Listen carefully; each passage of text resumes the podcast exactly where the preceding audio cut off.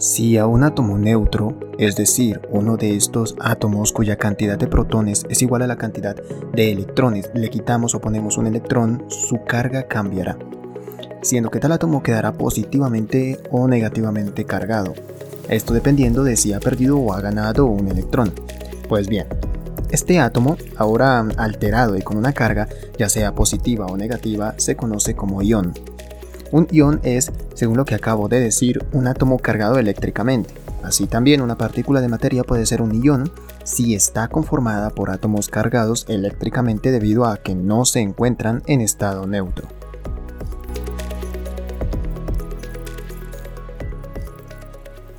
Hola iones investigadores, les doy la bienvenida a este segundo episodio del podcast Ion Incoativo, episodio en el que hablaremos sobre los iones, la razón por la que se me ocurrió nombrar así este podcast y un repaso histórico y tal vez un poco técnico sobre la ciencia.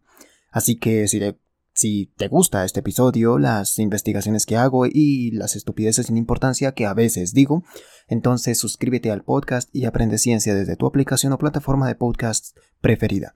Y si tienes preguntas sobre ciencia, recuerda dejarlas en mis redes sociales y con gusto responderé las que pueda o las que quiera.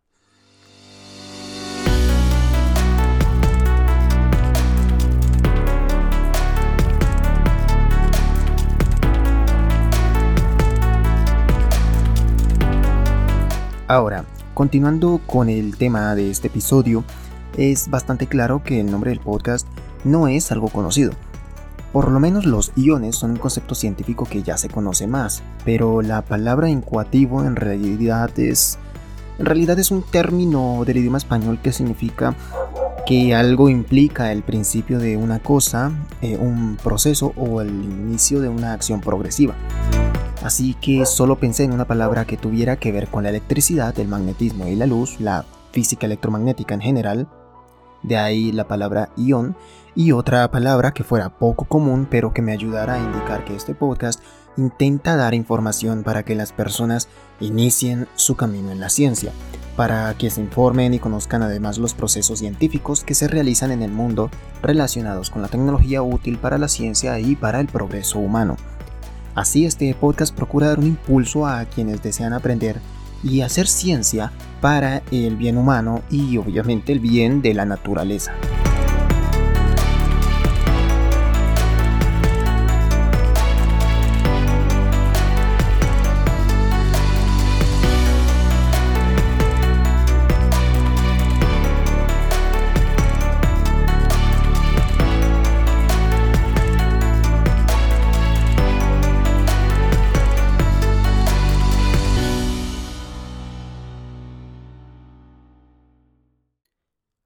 Como ya he hablado acerca de la razón de ser de este podcast, la razón de por qué le di ese nombre, ahora daré comienzo al tema de la ciencia, tema que nos compete el día de hoy.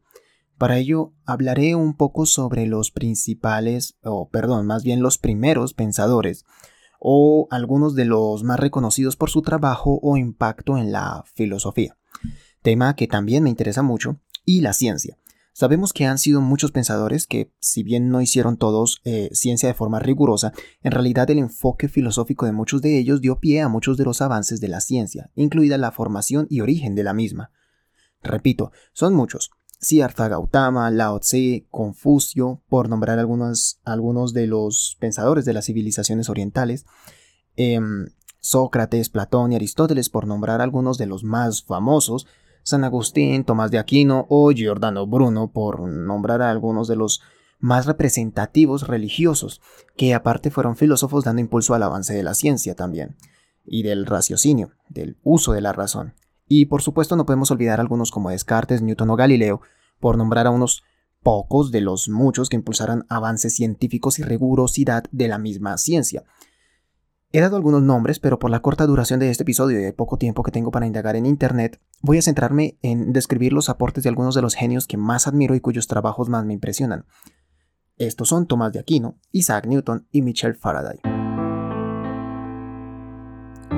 Tomás de Aquino, un religioso católico, indicaba la necesidad de una moral sostenida por Dios, una divinidad superior, Dentro de sus obras no solo intenta convencernos de que Dios es el camino a la ética y la moral en sociedad como seres humanos, en realidad comparte el argumento de que como seres individuales también podemos actuar por la razón y tomar buenas decisiones tanto por el bien común como por nosotros mismos, sin ser obligatorio depender eh, de una divinidad para pensar.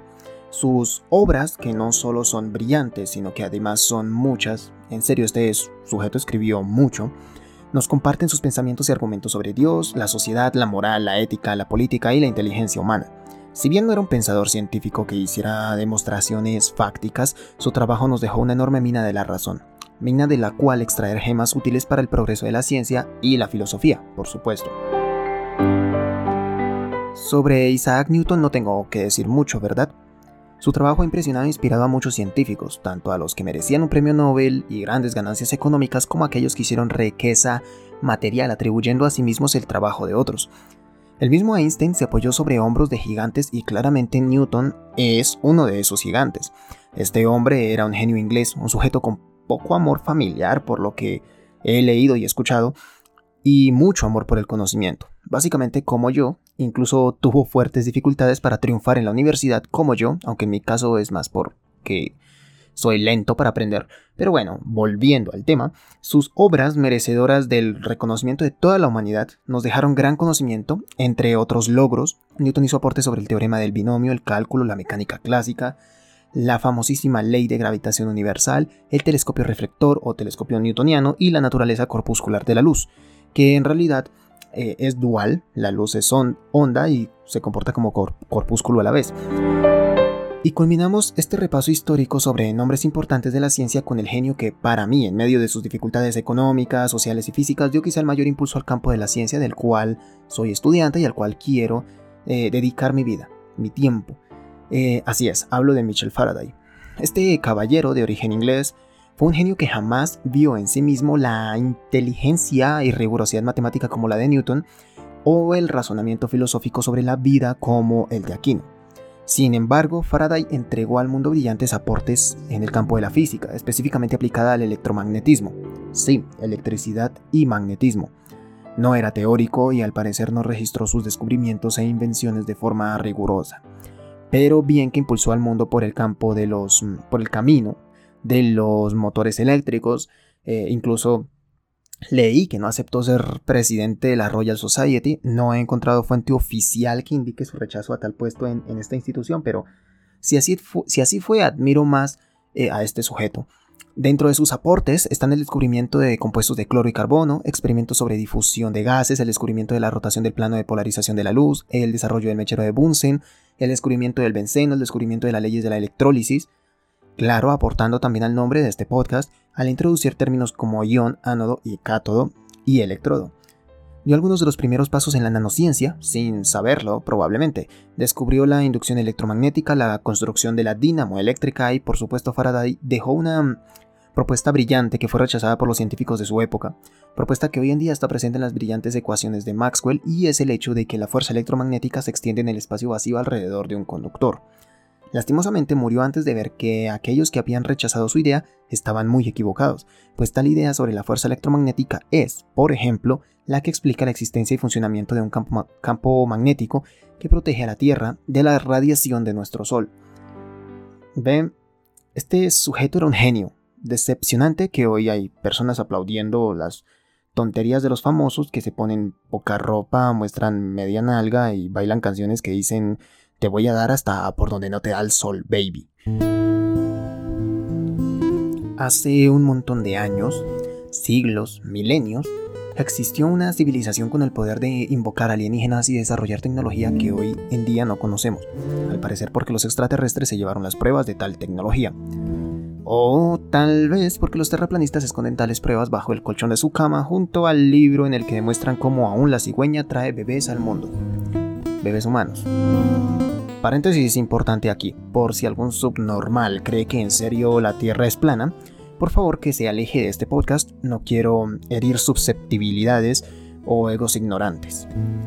Para que quede claro, la civilización de la que hablo es el Antiguo Egipto, una tierra de muchos avances tecnológicos y científicos, pero no de la manera en que muchos ignorantes creen. Sí, fue un sitio de muchos avances, pero saquemos a los alienígenas del asunto. En realidad en Egipto se dieron aportes que darían un enorme impulso a la humanidad.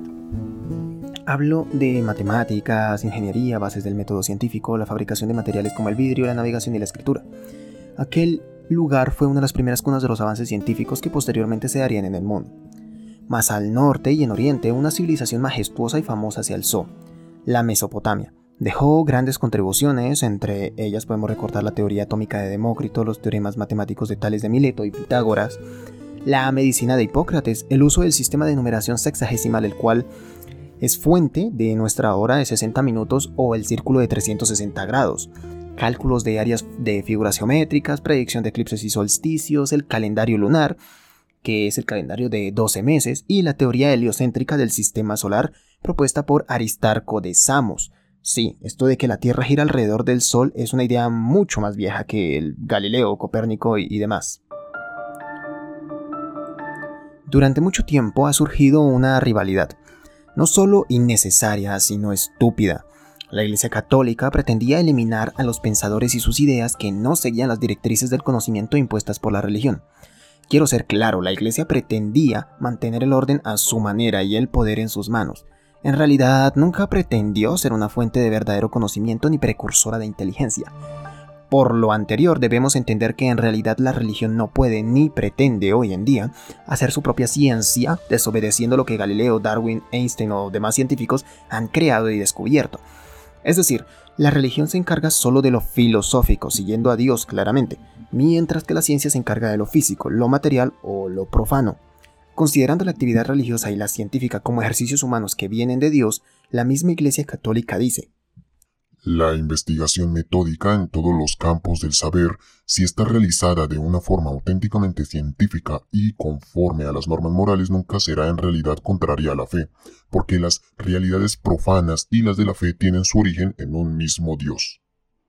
Y no olvidemos que la Iglesia Católica también hace ciencia, pero no de forma contraria a la comunidad científica. En general, el Vaticano tiene su propia institución encargada de hacer ciencia, la Pontificia Academia de las Ciencias la cual ha tenido muchos científicos y el mismo Stephen Hawking era alguien importante allí. Sí, el mismo Hawking, ateo, que yo, un católico, respeto. La Iglesia Católica no ha ordenado que se irrespete o ignore a los científicos ateos y sus obras científicas. No, en realidad los apoya siempre que no cometan intromisión en los valores religiosos y morales, así como también es obligatorio que la Iglesia no se entrometa en la ciencia de lo físico y lo material, Señalo, como lo he aprendido de un admirable divulgador científico y físico, que no existe un conflicto entre ciencia y religión realmente. Y por favor, no juzguemos a un religioso que es científico o desea hacerlo. Es posible. Y recordemos, que alguien crea en Dios no le impide ser científico.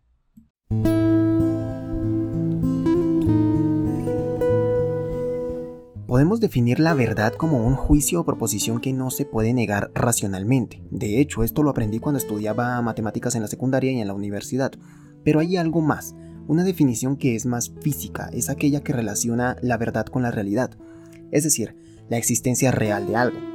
En la ciencia, ese algo que existe realmente podría ser una ley científica, un evento cotidiano que ha sido explicado y que sucede siempre que se cumplen determinadas condiciones la caída de los objetos en el planeta Tierra y su explicación por medio de la ley de gravitación universal de Newton es un algo que existe realmente, entonces en la ciencia se consideraría tal explicación por parte de Newton como una verdad, esa ley de la gravitación.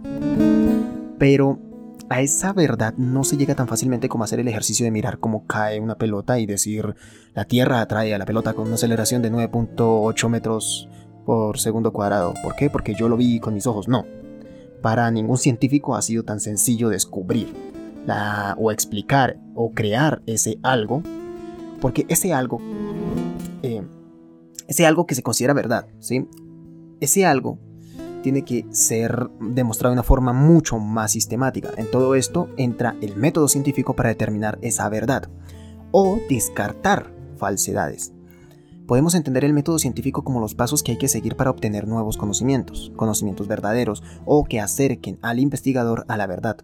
Entonces, para que el método científico tenga tanta popularidad y utilidad en la ciencia debe consistir en observación sistemática, medición, experimentación y formulación, análisis y la modificación de hipótesis. Es decir, se basa en que tomemos una idea inicial, la cual llamamos hipótesis, la observamos, la medimos, experimentamos con ella, formulamos ideas derivadas de la experimentación y analizamos. Todo eso para que al final decidamos si la hipótesis es verdadera o si tenemos que cambiar algo en ella. ¿Es complicado el método científico? Yo no lo creo pero su ejecución, dependiendo del campo de la ciencia y la hipótesis que se intenta estudiar, sí puede ser muy difícil. También, antes de equivocarme y olvidar decirlo, el método científico es diferente según el campo de la ciencia, por lo que aplicarlo a la química no será igual que aplicarlo a la física teórica. David Hume de cierta forma rechazaba la metafísica o la teología, por su obvia no práctica del método científico, lo cual es lógico y bastante evidente. Si hacemos filosofía, metafísica o teología, en ningún momento estamos estudiando aspectos físicos o materiales del mundo. No se pueden estudiar por medio de la experiencia. Entonces, aunque Hume tiene razón acerca de que estas mm, obras filosóficas o metafísicas no tienen uso del método científico, en realidad estoy en desacuerdo con que no sean valiosas. Tanto lo metafísico como lo científico en sí mismos tienen su valor, cada cual siguiendo su eh, sus procedimientos y estudiando lo que les corresponde estudiar. Volviendo con las características del método científico, hay una muy importante. Hablamos de la falsabilidad.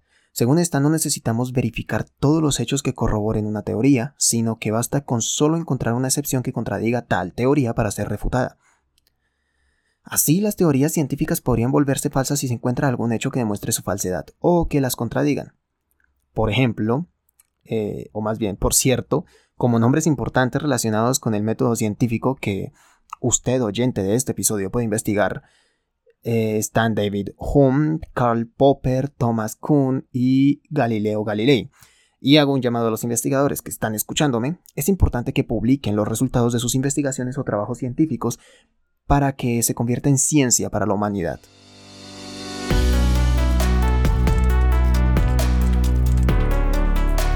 Mientras hablaba del método científico mencioné la palabra investigación. Esto es porque el método científico exige que se haga investigación, acción y efecto de investigar, lo que lleva a la persona que está investigando a indagar para descubrir o probar una idea. Lo cierto es que en principio lo que se pretende investigar, o al investigar, eh, es obtener conocimiento que posteriormente se pueda utilizar para confirmar o refutar una hipótesis. Eso sí, para investigar hay que buscar información pero de modo sistemático, con un proceso y unas herramientas que no sean contrarias a la ciencia, Así, por ejemplo, para medir el volumen de un líquido no sería recomendable utilizar un coladero. Creo. También sería anticientífico utilizar las cartas del tarot para determinar la caída de un asteroide.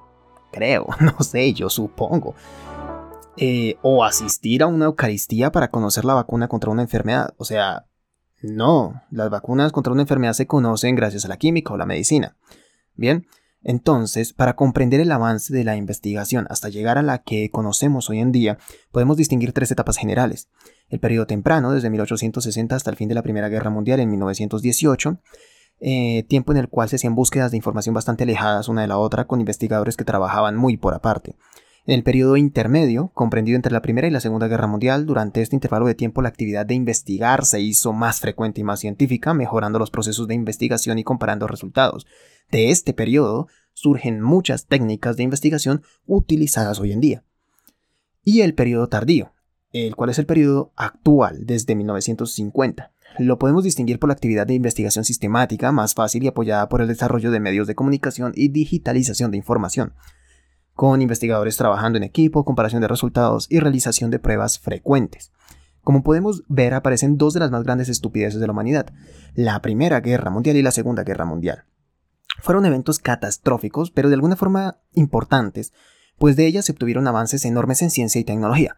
Lastimosamente, en su origen, tales creaciones y descubrimientos científicos y tecnológicos en su mayoría tenían el objetivo de dañar al enemigo en la guerra y junto a ese enemigo a muchos inocentes. Podríamos decir que la investigación que produce resultados científicos y tecnológicos se caracteriza por exigir resultados útiles para la utilización, o más bien eh, la solución de problemas, generalmente pobreza, crimen, guerra, enfermedades.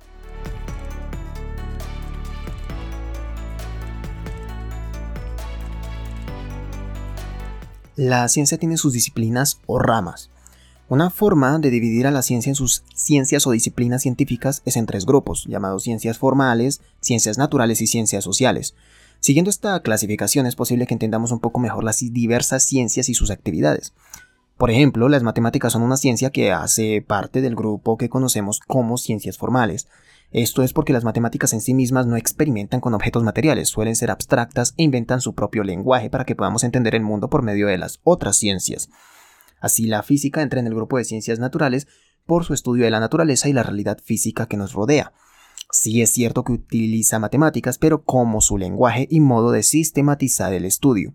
Según esto, las matemáticas podrían considerarse como un lenguaje universal que podemos utilizar en otras ciencias.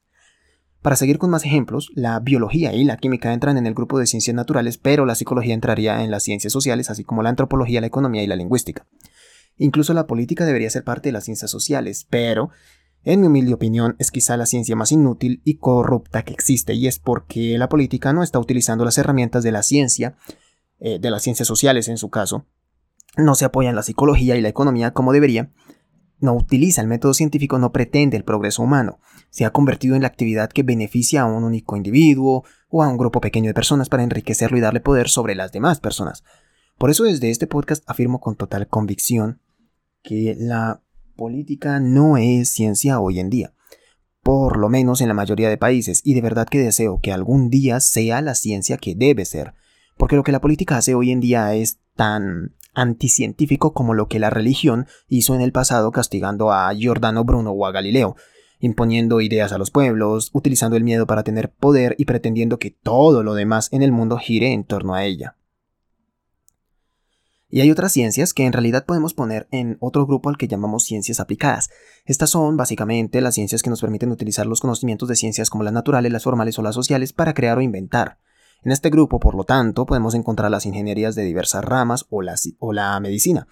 Así que podríamos decir que hay cuatro grupos de ciencias o cuatro ramas, las ciencias formales, las naturales, las sociales y las aplicadas, aunque si queremos podemos agrupar las tres primeras en un grupo más grande conocido como ciencias básicas.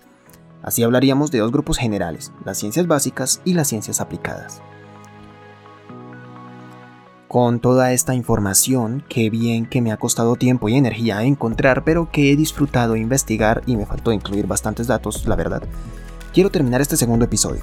Me da mucha alegría ver que este episodio se ha desarrollado como quería, casi, y que habrá, aunque sea una persona en el mundo, que lo escuchará y aprenderá de este.